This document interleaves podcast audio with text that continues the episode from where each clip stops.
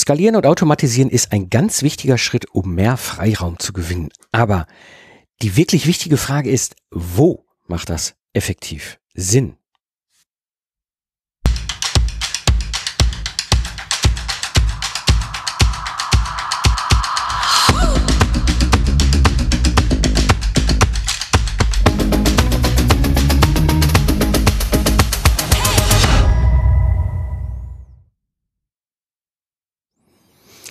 Hallo Freiberufler, Unternehmer und Independent Professionals. Am Mikrofon ist wieder Mike Pfingsten, Buchautor und Gründer der Project Service Mastermind. Ich helfe dir dabei, deine Dienstleistungen zu systematisieren und zu skalieren, damit du wieder Zeit hast für die wichtigen Dinge im Leben.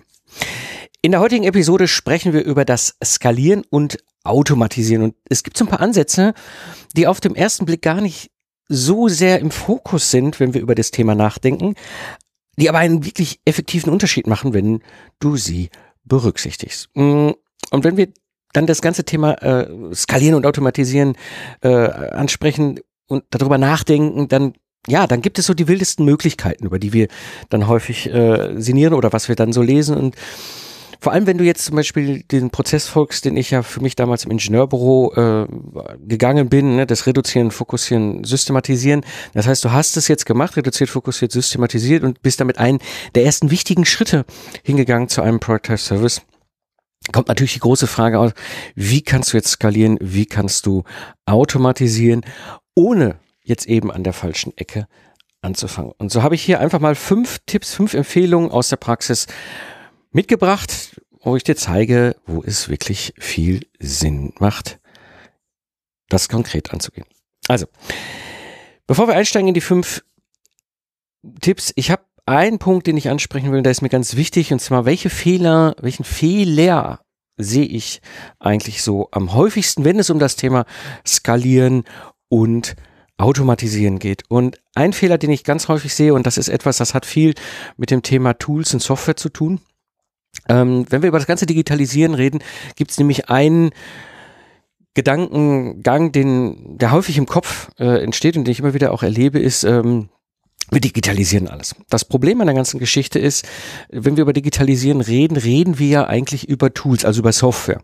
So, und Software, was Software extremst gut kann, wirklich richtig gut kann, ist immer wieder das Gleiche. Ja, das kann es viel besser als Menschen. Dafür haben wir ja solche Tools, dafür lieben wir Software. Was Software überhaupt nicht gut kann, ja, ist individuell. Ja, geht nicht. Das kann Software nicht, das kann der Mensch auch besser. So, das heißt, du hast, das ist etwas, was ich immer wieder sehe, die Leute versuchen einen individuellen Prozess der jedes Mal anders läuft, zu digitalisieren. Also mit Software-Tools äh, zu automatisieren. Und das kann halt nur schiefgehen. Deswegen aus meiner Sicht und meine Empfehlung ist, erst das ganze Thema Systematisieren angehen, erst den ganz klaren Prozess, den Ablauf haben und dann zu schauen, okay, wo können wir denn hier was machen? Und das bringt mich jetzt zu dem eigentlichen Kern des heutigen, äh, der Kern der heutigen Episode. Was sind effektive Ansätze aus der Praxis, wenn es um das Thema Skalieren und Automatisieren geht? Und ich habe jetzt mal so ein paar Erfahrungen aus der Product Service Mastermind zusammengetragen, was ich gesehen habe, was funktioniert dort gut aus 1 zu 1 Workshops, wo ich mit anderen Freiberuflern eben individuell 1 zu 1 innerhalb von zwei Tagen ihren Product Service baue und sie damit sofort auch losgehen können auf ihre Kunden und aber auch aus meinem eigenen Ingenieurbüro, wo ich das ja dann die letzten zehn Jahre gemacht habe. Also, der erste effektive Ansatz aus der Praxis, den ich sehe, der wirklich gut funktioniert, und zwar, das ist beim Erstgespräch.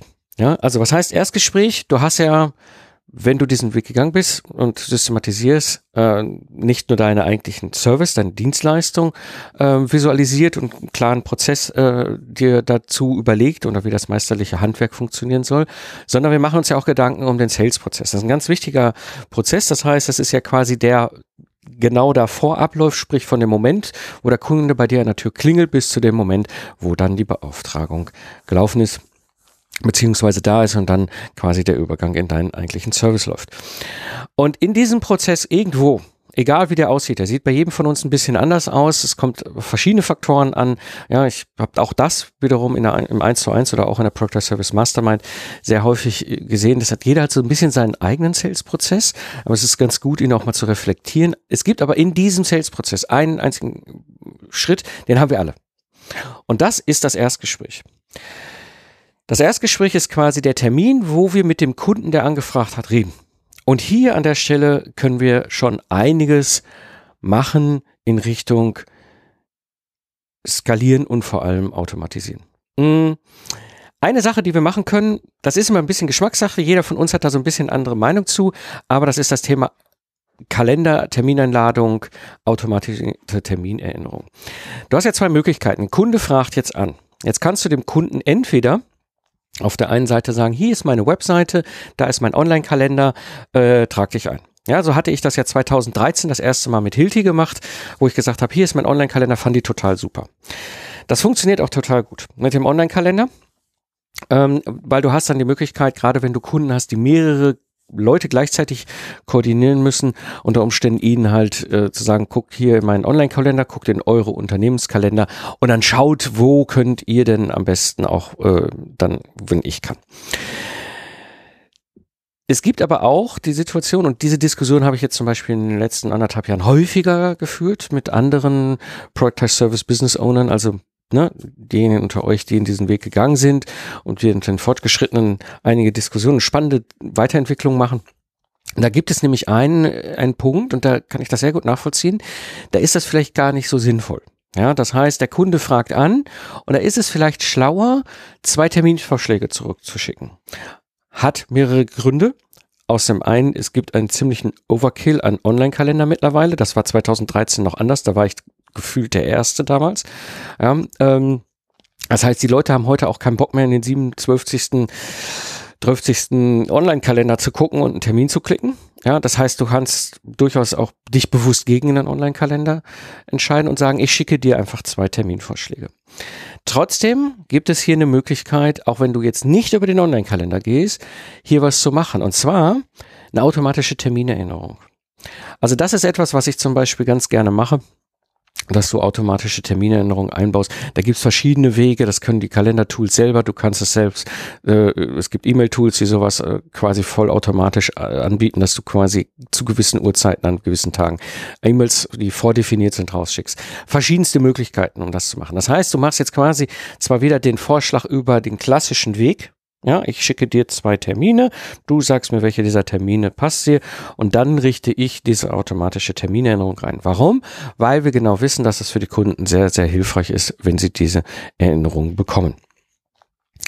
Dann gibt es noch einen weiteren Aspekt beim Erstgespräch, den wir wunderbar skalieren können. Ja, und teilweise automatisieren. Das, das kommt immer darauf an, wie weit du es treiben willst. Ähm, und zwar ist das das Gesprächsleitfaden. Der Gesprächsleitfaden ist quasi etwas, was ich selber damals im Ingenieurbüro dann entwickelt hatte, immer wenn ich Anfragen hatte zu einem meiner beiden Productized Services, also diesem Lastenheft in zwei Wochen oder ich begleite als virtueller Mentor im Systems Engineering dafür ein Jahr einen Maschinenbau Mittelständler. Da kamen ja dann quasi die Gespräche oder die Anfragen, dann hat man einen Termin und dann war das, startet das Gespräch. Und ich habe mir damals dann Gesprächsleitfaden entwickelt. Was ist das? Im Grunde ist es so für mich so ein, ein roter Faden, wo ich die wesentlichsten Punkte, die mir wichtig sind, vorher abchecke. Ja, und was ich auch gemacht habe in diesem Gesprächsleitfaden über die Zeit, ich bin hingegangen und habe mir überlegt, okay, je nach Antwort zu einer gewissen Frage habe ich einen anderen Zweig, durch den ich laufe. Was heißt das konkret?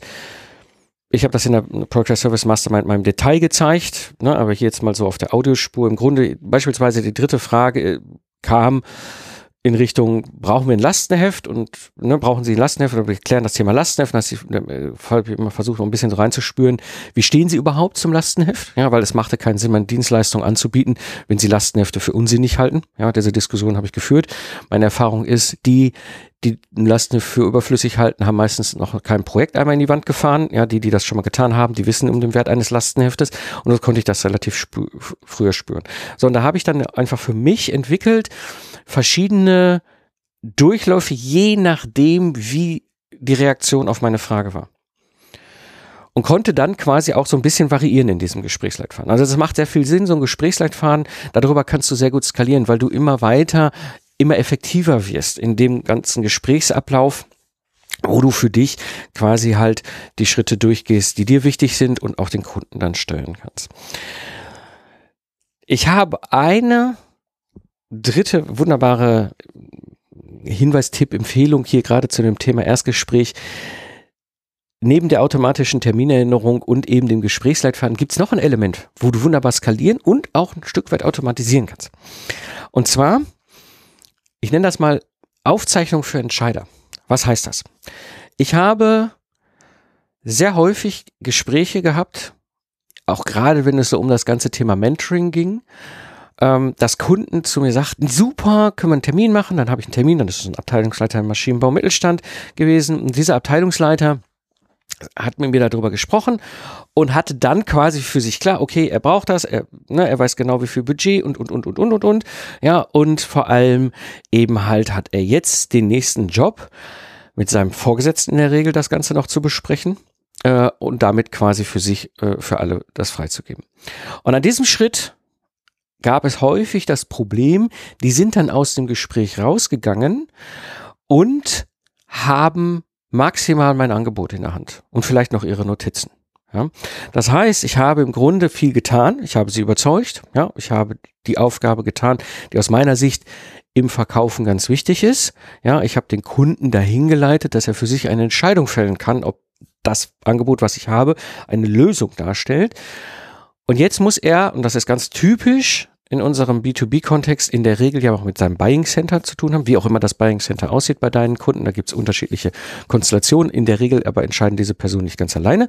Und jetzt ist es so, dass er oder sie diese, dieses Thema mit dem Geschäftsführer, der Geschäftsführerin, Bereichsleiter, wie auch immer, ähm, klären muss. So. Und dann haben sie nur noch ihre Gedanken, ihre Notizen und das Angebot von mir. Und das ist manchmal eine nicht so ganz so schöne ja, Position für die Person. Und hier kannst du jetzt was tun. Das habe ich damals das erste Mal getan. Ich habe im Grunde Ihnen eine Videoaufzeichnung mit den wesentlichen Elementen des Problems der Lösung und des Angebotes gegeben. Ja, das heißt, ich habe im Grunde aus dem Gespräch die Essenz in ein Video zusammengepackt ja, und habe ihn das auf eine Website gepackt und habe das quasi mitgemeldet. Ich habe ihm quasi das Angebot gemeldet und habe ihm das Video gemeldet. Und als ich das das erste Mal gemacht habe, das war, glaube ich, 2018, meine ich, hätte ich das erste Mal das getan, dachte ich so, oh Gott, oh Gott, ja, das guckt sich doch A sowieso dieser Geschäftsführer von diesem Unternehmen nicht an. Und außerdem, was wird mein, mein, mein, mein direkter Ansprechpartner damals dazu sagen, wenn ich ihm nicht nur ein Angebot schicke, sondern hier ist nochmal ein kleines Video dazu. Und ich war sehr überrascht. Das funktioniert extrem gut.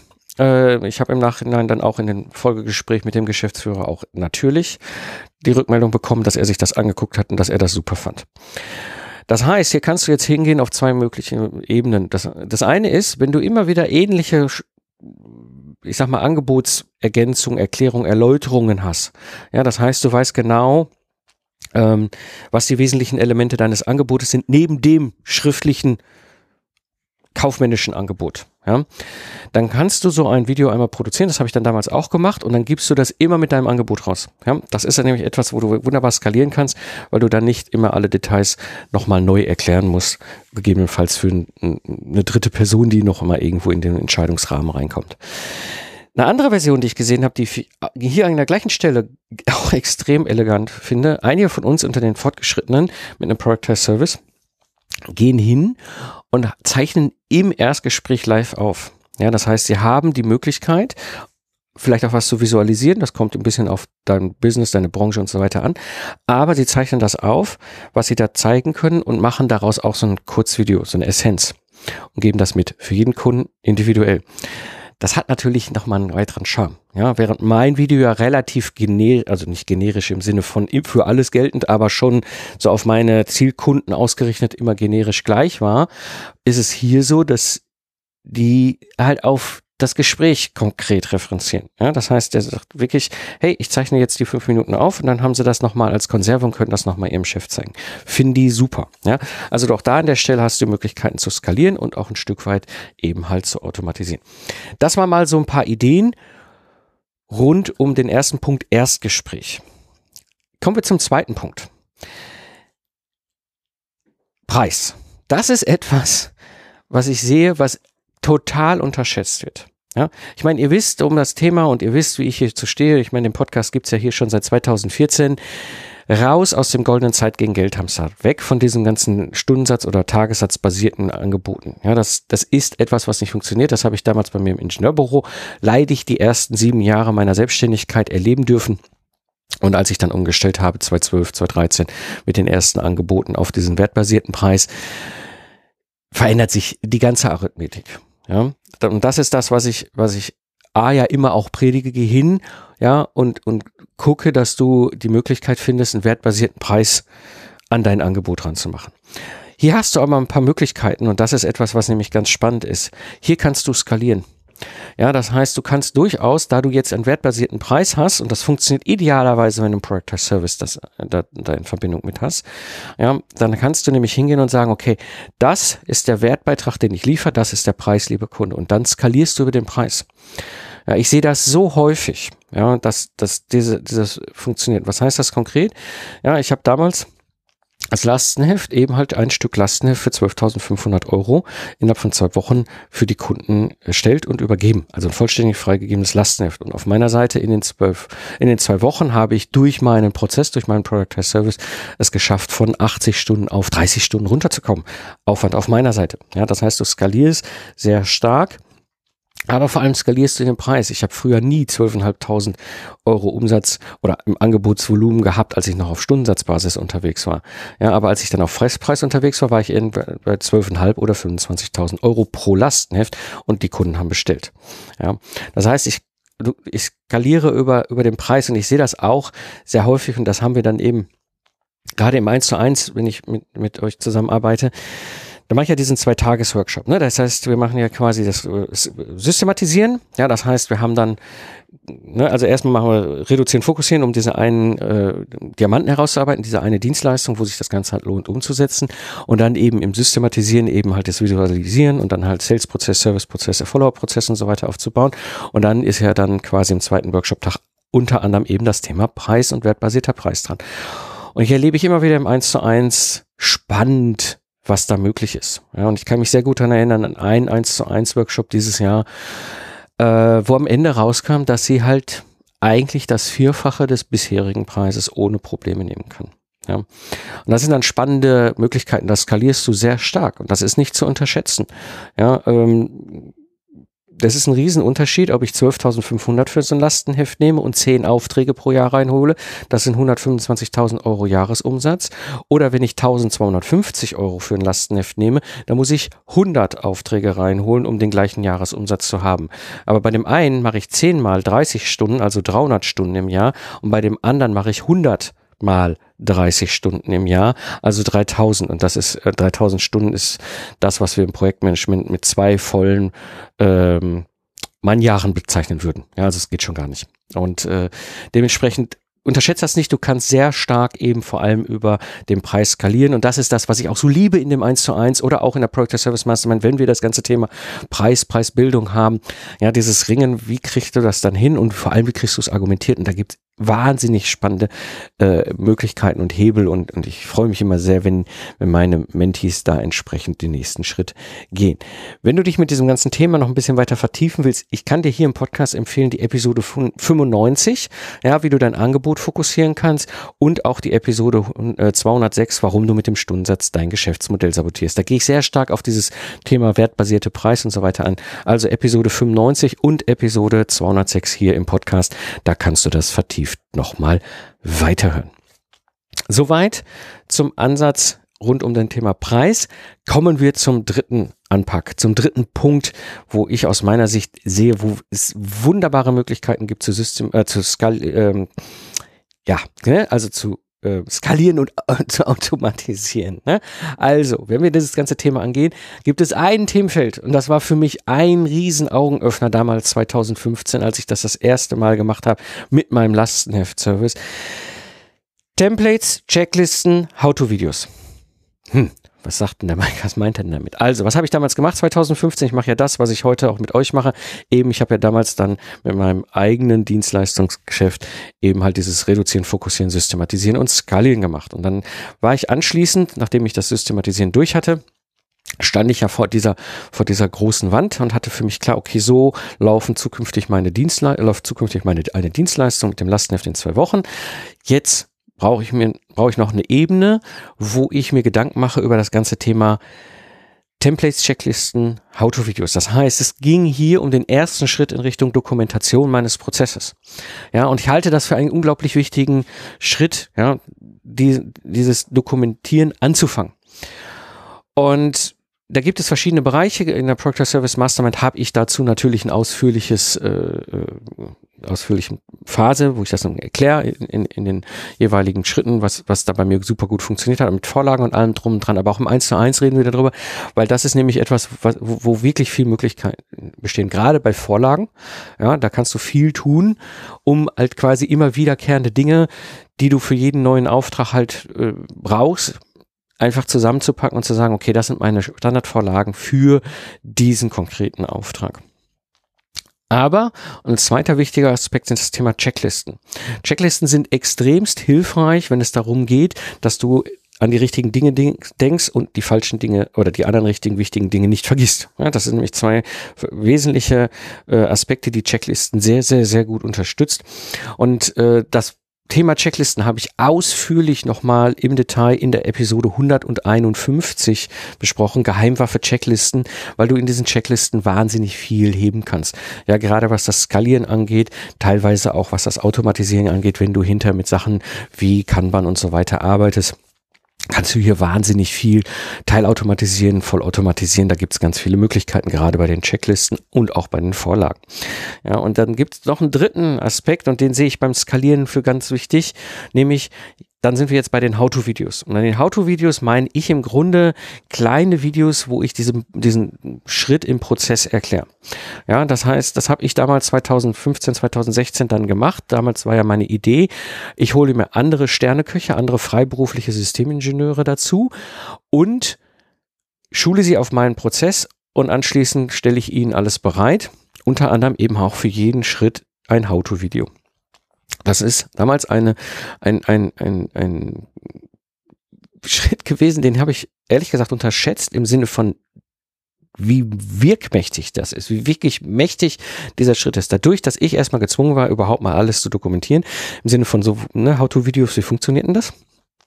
Hat es natürlich auch den schönen Aspekt, wenn ich in meinem Prozess was ändere, kann ich eben diese How-to-Videos entsprechend anpassen. Oder wenn du zum Beispiel Mitarbeiter hast, das ist nämlich das Schöne an dieser ganzen Art, kannst du jetzt sagen, okay, ich mache das initiale How-to-Video und dann ändert sich was im Prozess und dann kann die Mitarbeiterin oder Mitarbeiter das Video updaten und dann auch weiter den anderen erklären. Ja, und so hast du dann ein sich selbst weiter äh, dokumentierendes System geschaffen. Das ist ja das Schöne an einem Project Service. In Summe ist es ja ein System.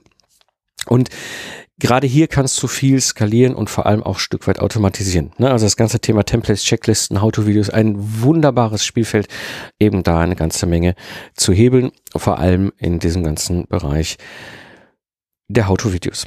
Ja? Aber Dokumentation, ganz wichtig. Ne? Soweit zum dritten Bereich, zu dem, zu dem dritten Ansatz, den ich einfach mal heute hier vorstellen wollte, wo du aus der Praxis wirklich viel hebeln kannst.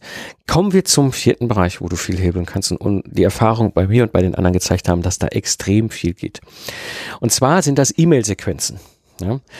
Was meine ich damit? Und wir haben ja die Möglichkeit, E-Mails zu verschicken im Sinne von verschiedenen Tools. Ja, klar, der Klassiker kennen wir natürlich unser ganz normales E-Mail-Tool. Schicke ich dir eine E-Mail, du antwortest mir darauf zurück. So. Dann gibt es aber natürlich auch äh, E-Mail-Marketing-Tools, sogenannte ESPs ja, wo du zum Beispiel deinen ganzen Newsletter, E-Mail-Automatisierung, alles Mögliche mitmachen kannst.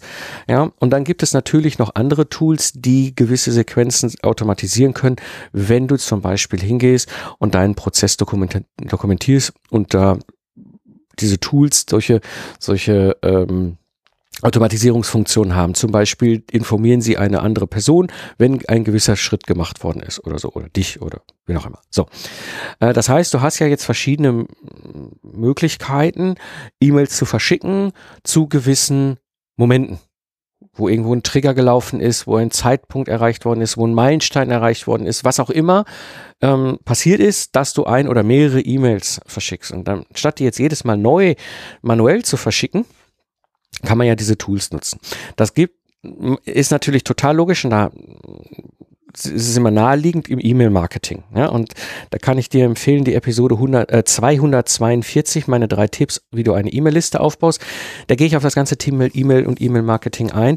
In der Product Service Mastermind gehe ich, habe ich ein eigenes äh, Tutorial nochmal rund um das Thema Online-Bibliothek, die sehr stark damit zusammenhängt. Ja, dieses ganze E-Mail-Marketing und Automatisierung, weil du da sehr viel machen kannst im Vorfeld, wo, bevor dein Kunde an deiner Tür klingelt und anfragt. Ja, E-Mail-Marketing ist immer selbst, ist es irgendwie nur mal naheliegend. Aber es gibt einen Bereich, ja, wo dieses ganze Thema E-Mail-Sequenzen wirklich, wirklich, wirklich gut funktioniert. Mal abgesehen davon, dass das in den Tools oder in E-Mail-Programm oder sonst was in deinem Service-Durchführung ähm, gibt es nämlich einen Bereich und da kannst du sehr viel tun. Und zwar, das Spannende ist, das ist im Bereich Onboarding. Ja, das heißt, die Phase zwischen Kundenauftrag ist da und es geht los. Ja, das kann durchaus, und das war bei mir im Ingenieurbüro zum Beispiel auch so, kann das auch sechs bis acht Wochen dauern. Ja, die haben äh, Auftrag erteilt, 50 Prozent Anzahlung äh, habe ich erhalten und dann ist aber der Kickoff-Termin in der Regel ja vier, sechs, acht Wochen später, wenn die dann alle zusammenkriegen von dem, von dem Kundenteam. Und dementsprechend habe ich diese Zeit schon mal nutzen können für ein Onboarding. Ja, Onboarding bedeutet, ich kann jetzt gewisse bewusste Schritte initiieren, um den Kunden schon mal dahin zu leiten in Richtung erfolgreichen Kickoff als Beispiel. Ja. Und ich habe dazu noch mal im Detail hier auch im Podcast drüber gesprochen, Episode 229, dein wichtigster Prozess und warum du ihn meistern musst. Hier gehe ich sehr viel auf das ganze Thema Onboarding ein, aber hier kannst du sehr viel auch mit E-Mails machen. Also das ist nämlich das Schöne an dem ganzen Thema Onboarding. Hier kannst du sehr viel automatisieren, kannst du sehr viel gucken, dass Dinge eben immer äh, skalierbarer werden für dich. Das heißt, du kannst da entsprechend ganz, ganz großen Hebel dran packen an das Thema E-Mail, E-Mail-Automatisierung, zum Beispiel im Onboarding. Das nochmal so das Themenfeld E-Mail-Sequenzen, generisch in verschiedenen Aspekten deines Business. Und das bringt mich zum fünften Punkt, zum fünften Ansatz, wo du wirklich effektiv und aus der Erfahrung in der Praxis richtig gut skalieren und automatisieren kannst. Und das ist das Thema Testimonials. Ja, das heißt, was ja für uns immer extrem hilfreich und wichtig ist, gerade so, wenn es darum geht, mit dem Kunden Vertrauensbasis aufzubauen, ist, dass du Testimonials hast von anderen Kunden zu deinem Ergebnis, zu deiner, zu deinem, was du dort mit dem Kunden an Dienstleistung gemacht hast. Und das ist ja durchaus ein ganz wichtiger Schritt, den ich ja auch sowohl in der äh, Project Service Mastermind, wie aber auch im 1 zu 1, wenn wir äh, eben halt den Phase 3 systematisieren durchgehen, dann sprechen wir eben über den Follow-up-Prozess. In diesem Follow-up-Prozess ist nicht nur da drin, dass man eine Rechnung stellt. Ich meine, da denken wir alle als Selbstständige dran, dass wir vielleicht nach der erbrachten Dienstleistung eine Rechnung stellen sollen. Na da, das wissen wir. Ja, aber was wir zum Beispiel auch machen können in diesem Schritt, ist das Thema Testimonials angehen. Weil wir hier nämlich jetzt ganz frisch von unseren Kunden eine Rückmeldung bekommen, wie sie diese Zusammenarbeit gefunden haben. Nicht alle Kunden gehen darauf ein, nicht jeder Kunde oder jede Branche macht das so gerne. Das ist halt so, das ist völlig okay. Aber es gibt etwas, und das ist, das ist ein, ein Punkt, den ich gelernt habe dann, wo du sehr viel im Vorfeld machen kannst. Wenn, wenn ein, du einen Kunden fragst, ob er oder sie dir ein Testimonial ausstellt. Selbst wenn sie durchaus da eine Bereitschaft zu haben, gibt es eine große Hürde. Das weiße Blatt Papier. Ja, das heißt, die sitzen dann davor und sagen so, oh Gott, was soll ich denn da reinschreiben? Also ja, ich bin total zufrieden und glücklich und weiß aber gar nicht, wo ich anfangen soll. Ja, und hier habe ich zum Beispiel in der Project Service Mastermind eine Vorlage, die ich für mich aufgebaut habe, wo ich im Grunde den Kunden über Fragen hinleite. Ja, das heißt, ich, ich sage nicht, schreib zu mir ein Testimonial, sondern ich würde gerne ein Testimonial äh, haben. Ja, okay, Christe, und dann schicke ich ihm einen Fragebogen äh, im Grunde, den Sie dann ausfüllen können, und auf der Basis formuliere ich Ihnen dann ein, ein Testimonial zusammen oder lasse das von meinem Text drin oder Texter dann zusammen formulieren. Und sage ich nochmal, guck mal, das sind deine Antworten jetzt mal so in einen, äh, ja, ich sag mal, komprimierte Form gebracht, ist das so okay. Und damit habe ich einen wesentlichen Schritt gemacht, so dass sie diese Hürde nehmen, äh, mir ein Testimonial zu geben. Und jetzt sind wir an einem ganz spannenden Punkt, was das Skalieren und äh, Automatisieren angeht. Genau diese Sache kannst du extrem gut in einem Prozess abbilden und auch vor allem extremst gut automatisieren. Ja, das heißt, du kannst da ganz viel machen in Richtung von dem Punkt, wo der Kunde Ja sagt und du schickst ihm quasi dieses Questionnaire, diese Frageliste, bis hin zu dem Punkt, wo das ganze Ergebnis dann bei dir irgendwo auf der Webseite als Testimonial erscheint. Eine wunderbare Möglichkeit, auch hier nochmal einen Ansatz zu machen und zu sagen, okay, wo kann ich denn aus der Praxis wirklich, wirklich gut systematisieren, äh, skalieren und automatisieren. Bist du bereit für ein Product as Service? Dann scroll jetzt einfach in deiner Podcast-App in den Show Notes runter und klick auf den Link, melde dich bei meinem kostenlosen Product as Service Online-Training an. Ich zeige dir, wie du deine freiberuflichen äh, Dienstleistungen systematisieren und skalieren kannst, ohne dass du auf dein gewohntes Einkommen verzichtest. Das war die heutige Episode im Freiberuflich Selbstständig Podcast. Ich bin Mike Pfingsten und danke dir fürs Zuhören. Lach viel und hab viel Spaß, was du immer gerade machst. Und so sage ich Tschüss und bis zum nächsten Mal.